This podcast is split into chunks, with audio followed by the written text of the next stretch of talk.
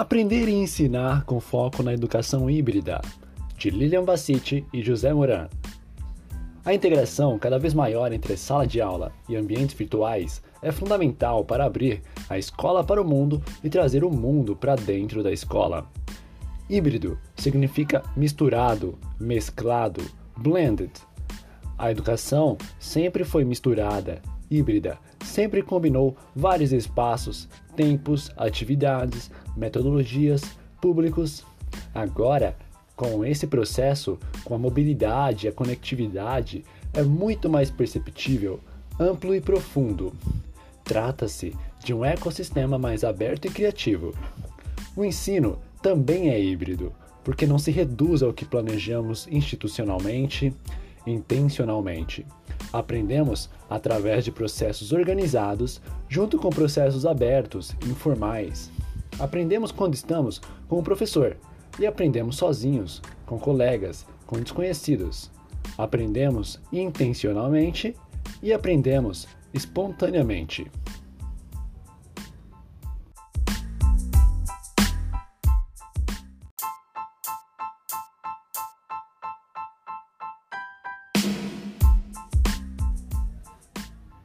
Falar em educação híbrida significa partir do pressuposto de que não há uma única forma de aprender e, por consequência, não há uma única forma de ensinar. Existem diferentes maneiras de aprender e ensinar. O trabalho colaborativo pode estar aliado ao uso das tecnologias digitais e propiciar momentos de aprendizagem e troca que ultrapassam as barreiras da sala de aula. Aprender com os pares torna-se ainda mais significativo quando há um objetivo comum a ser alcançado pelo grupo.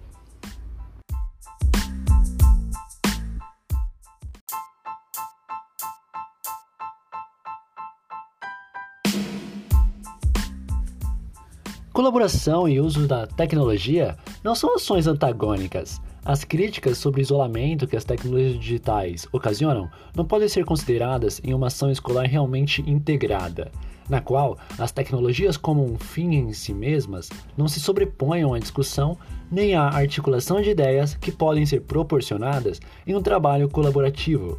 Nesse sentido, um simples jogo ou uma atividade realizada no formato digital pode servir como inspiração para uma ação integradora e não individual. As estratégias de condução da aula devem ser repensadas. Os modelos de rotação propostos pelo Instituto Clayton Christensen podem ser utilizados com tal propósito.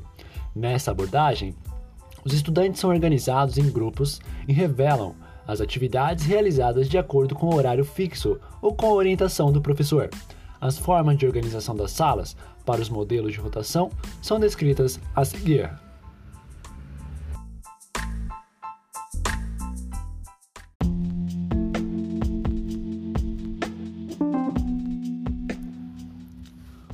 Rotação por estações.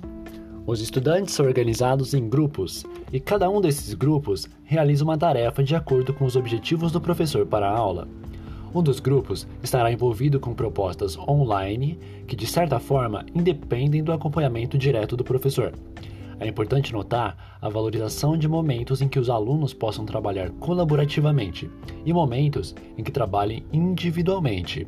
Após determinado tempo, previamente combinado com os estudantes, eles trocam de grupo.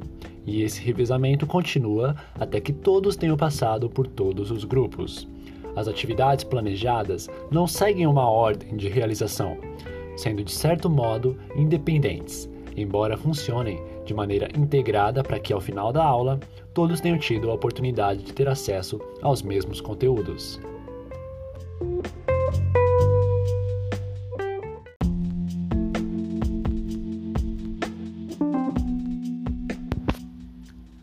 Laboratório rotacional.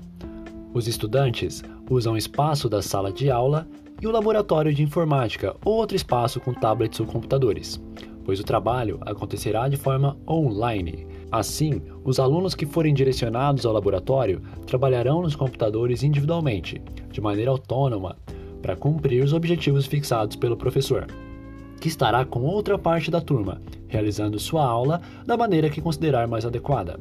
A proposta é semelhante ao modelo de rotação por estações, em que os alunos fazem essa rotação em sala de aula.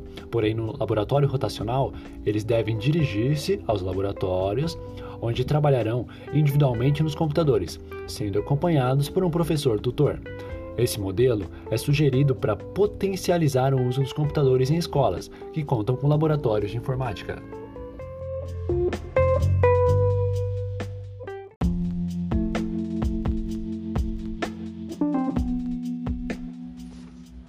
Sala de aula invertida. A teoria é estudada em casa no formato online, por meio de leituras e vídeos, enquanto o espaço da sala de aula é utilizado para discussões, resolução de atividades, entre outras propostas. No entanto, podemos considerar algumas maneiras de aprimorar esse modelo, envolvendo a descoberta, experimentação, como forma inicial para os estudantes, ou seja, oferecer possibilidades de interação com o fenômeno antes do estudo da teoria. Diversos estudos têm demonstrado que os estudantes constroem sua visão sobre o mundo ativando conhecimentos prévios e integrando as novas informações com as estruturas cognitivas já existentes para que possam, então, pensar criticamente sobre os conteúdos ensinados. Essas pesquisas também indicam que os alunos desenvolvem habilidades de pensamento crítico e têm uma melhor compreensão conceitual sobre uma ideia quando exploram um domínio primeiro e, a partir disso, têm contato com uma forma clássica de instrução, como uma palestra, um vídeo ou a leitura de um texto.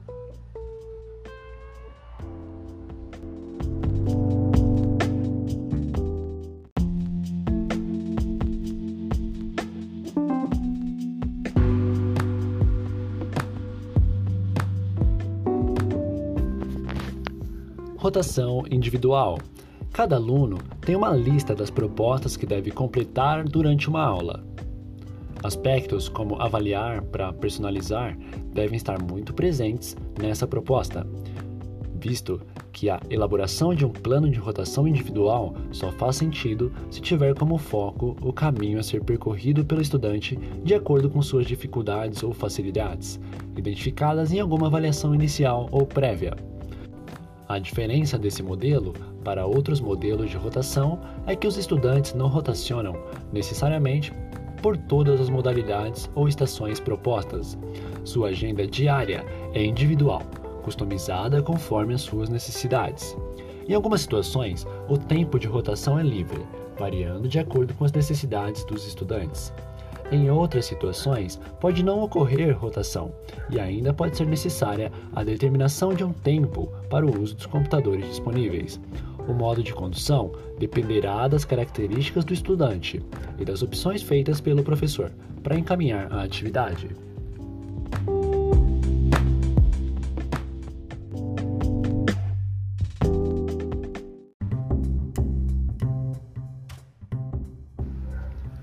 Conclusão: a integração cada vez maior entre sala de aula e ambientes virtuais é fundamental para abrir a escola para o mundo e trazer o mundo para dentro da escola.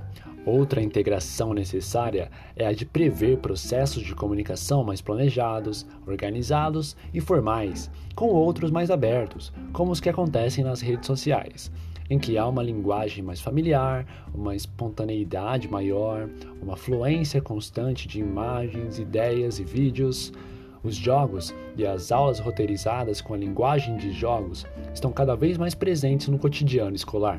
A combinação de aprendizagem por desafios, problemas reais e jogos com a aula invertida é muito importante para que os alunos aprendam fazendo, aprendam juntos e aprendam no próprio ritmo.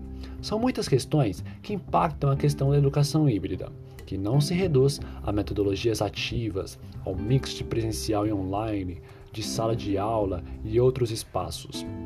Essa prática mostra que, de um lado, ensinar e aprender nunca foi tão fascinante graças às inúmeras oportunidades oferecidas. De outro, pode ser frustrante devido às dificuldades em conseguir que todos desenvolvam seu potencial e realmente se mobilizem para evoluir sempre mais. A educação híbrida precisa ser pensada no âmbito de modelos curriculares que propõem mudanças, privilegiando a aprendizagem ativa dos alunos. individualmente e em grupo, escolhendo-se fundamentalmente dois caminhos: um mais suave, de mudanças progressivas, e outro mais amplo, de mudanças profundas. No caminho mais suave, elas mantêm o modelo curricular predominante, disciplinar, mas priorizam o envolvimento maior do aluno com metodologias ativas, como o próprio ensino híbrido, para a realização de projetos, jogos de cunho mais interdisciplinar, em especial a aula invertida para iniciar com a primeira aproximação a um tema ou atividade no ambiente virtual e realizar o aprofundamento com a mediação do professor no ambiente presencial.